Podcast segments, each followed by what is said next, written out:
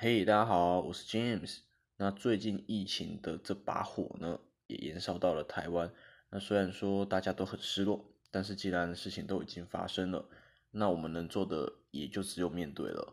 那对于疫情最佳的方法哦，防止的方法呢，当然就是减少与外人的接触嘛，来隔绝被传染的几率。所以减少外出呢，它就是个必然。不过这么一来的话，我们原本的生活步调呢，就也因此被打乱了。这应该也是大多数的人最不习惯的地方吧？不止很多外出的活动没办法实行，就连社交也很大的被限缩。像 James 我本身呢，就是一个很典型，每天都有习惯运动，就是会出去慢跑的人。那如今这样就受到很大的影响啊，我就只能另寻出路，可能看看在家里面。可以做些什么其他的运动来替补，但最重要的是，原本早上这么一大段时间是我们通常拿来工作的时间嘛，可是这么一下子疫情忽然来袭击的这段时间呢，诶，早上这么大段时间我们没办法拿来工作了，忽然空出这么大段的时间，诶，这真的我们就不知道该如何是好哦。虽然说现在呢，陆续有些公司啊。他也都已经开始实施了在家上班，就是远程在网络上面工作的方案。但是呢，我们不否认的是，很多的工作哦，它也是必须要到现场才有办法执行的。你完全无法透过远距上班、线上上班的方法来办公。那像 James 我本身呢，我是兼两份工。那早上是在做长照二点零，也就是在照护老人家的。那晚上呢，我是兼推拿师。那三级警戒之后，就是疫情爆发开始之后啊，推拿这个工作它是被列属于在八大行业当中，所以呢，当然你就没有办法去接客人嘛。那居家照护呢，也是因为案家很多，老人家嘛，那或是他们家属就会害怕家里的人被感染，那所以呢，很多人就纷纷的哦停止服务，那我也就被砍了好几个班。那如果你也是无法透过线上办公的族群们，那又该如何运用这段时间呢？哦，或许有人会觉得说，那之前都搞得那么累，生活那么累，哦，都没有好好睡觉，那最近刚好这段时间，那就好好拿来补眠。哦，不过呢，哎，你到底是有多会睡？睡觉只要超过一个临界点，其实人是会越睡越累的。那另外人还有一个非常恐怖的惯性，就是当你没事做、无所事事的时候，这个时候大脑就会开始胡思乱想，然后呢，就会有很多的事情就会往坏的地方去想，反而呢，很容易把自己给搞疯。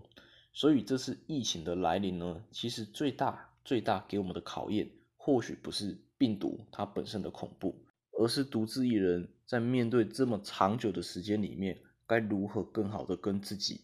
还有跟家人做相处，没想到吧？原来最大的敌人归根结底还是我们自己本身。平时在公司呢，你可能怎么被骂，怎么被羞辱，哎，好像都还是过得下去。可是怎么待在家里一段时间不出门，面对无所事事的自己还有家人，哎，就会有一种莫名的厌恶感哦。这种被禁锢起来、剥夺自由的感觉呢，非常的难受。所以学会如何好好的跟我们自己相处。哎，如今就成了是最重要的课题。其实呢，这也没啥不好啦，因为孤独本来就是我们人生的常态啊。人生到了终点，也有很多的事情要我们一个人独自去面对啊。包括日后的退休生活也是一样，会遇到这样的问题。那如果呢，我们没有办法善用时间，然后让这个时间快乐的与自己相处。那将来必定会非常的痛苦，所以疫情的来临迫使我们能够提早的体会这种孤独的感觉，其实也是有好处的啊，让我们能够提早的体会孤独，好好的享受孤独。那么究竟该如何闲时不慌，从容自若的做着自己喜欢的事情呢？哇，这听起来非常的容易，可是呢，做起来却十分的难，不信吗？即便是追剧，我猜啦，很多的人应该也无法心无旁骛。安心的追剧吧，因为通常追到了后来，我们的心情就会有一种罪恶感，然后感觉我们的人生呢好像快荒废掉了哦，甚至会厌倦，已经没有办法再体会到原本追剧的喜悦，没错吧？那这大概就是我们长期一直做着一件没有办法让我们带来成就感的事情所带来的副作用吧。那就让我来和大家分享啊。那在这段疫情期间呢，在家我大概都是在做哪些事情？首先呢，我会开始培养如何调整呼吸。那呼吸当然，嗯，大家可能会觉得说，这呼吸不简单吗？谁不会呼吸啊？没错。可是如果要做到平时好好享受的呼吸，哎，这应该就不好做到了吧？我发现，包括我自己，嗯，就是平常呢。大家可能因为生活都太过于充满了，所以呢，根本就忘了自己时时刻刻都有在呼吸的这件事情。那甚至呢，有时候我们的心情如果比较情绪紧绷、比较紧张的时候，还就真的会忘记呼吸。我们会闭气一大段时间，然后才又忽然吸一大口气。哦，那连我们自己都没有发现。可是这种无条理又胡乱的呼吸呢？不但它很容易使我们的思绪无法集中，甚至会使人更加的焦虑。于是呢，我就开始每天开始训练呼吸。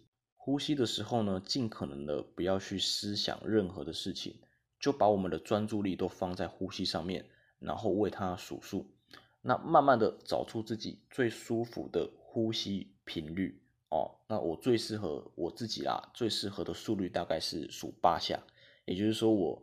深呼吸，吸气的时候呢是数八下，然后吐气慢慢吐出，也是大概八下的时间。这样呼吸一来一往呢，慢慢的我的思绪就平静了下来，那专注力呢也有所提升，于是做事情也就更加的有效率。那有了专注力，接下来当然要好好把握这段时间嘛，我会选择去看书。当然看书，嗯，不能给自己太大的压力。哦，这也是为什么很多人他都没有办法继续读下去的原因。哦，更甚至呢，很多人可能哎书都还没打开就放弃了，这大多是因为心里的完美主义作祟吧？就觉得如果没能在书中获得一些大道理，或者是说没有办法学到一些有用的知识，就觉得很对不起自己花出去的时间。哦，不过其实不用给自己预设这么多的想法，还有压力。更甚至有些人呢，他会把以前啊在学校读书那种强迫式的读书观念呢，诶强加进来。哦，一个人读书本来就是应该轻轻松松、自由自在的嘛，想读什么就读什么，我们想怎么读就怎么读。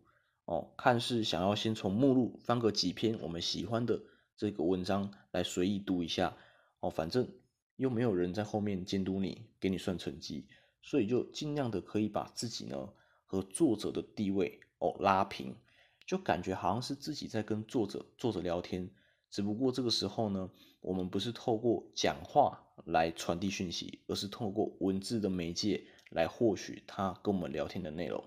那无意间呢，就能从中取得到哎我们感兴趣哦喜欢的一些想法还有观点。那如果读书读到一半呢，诶，觉得腿坐太久会酸，那我们也可以时不时的起来做个暖身操啊，做个伸展运动，就这样简简单单的就能够自得其乐的度过大半天，平静的与自己相处。那另外呢，这段时间其实也是给我们和家人培养感情很好的机会哦。其实我很感谢疫情这段时间所给我带来的，嗯，这么大段的时间。因为呢，在平时啊，我的时间也几乎都过得非常的紧凑。因为兼了两份工的原因，其实我所剩的一些休闲时间并不多，就顶多拿来我写一些稿啊，做一点短片的 YouTuber。那其实心里还有很多其他想做的事情，就是苦于时间不够啊。那如今终于有了时间了，可以好好的去执行。你比如说，之前我的奶奶呀，她就一直就说她的膝盖没有力气。然后呢，好像他的关节的灵活度也比较欠佳，因为他就经常笑说，诶，他自己肚子太大，然后坐在椅子上呢，没有办法把单脚翘到椅子上来穿袜子。那其实我知道，那不是只有他肚子大的原因啊，其实主要是他的关节的灵活度不好。那我本想着说，想要教他一个完整性的伸展运动，但是呢，却迟迟的没有敲出一个完整的时间来教他，哦，只能够可能简单。教他几个简单的动作吧，所以就没有办法仔细，然后有系统性的带他完成这整个运动哦。那可以一边陪着他看他有没有做正确啊，然后呢带动他把整个过程给做完。那老人家呢，他们只要缺乏别人的带动还有陪伴呢，诶，当然久了他就会懒惰啊，他就会不了了之啦。哦，所以呢，如今我终于有空闲的时间，大概每天花个二三十分钟吧，带动他就是做伸展。那么也才几天的时间哦，哇，就真的有了成效诶，他已经有办法单脚翘到椅子上面了。哦，那就是一个很大的进步吧。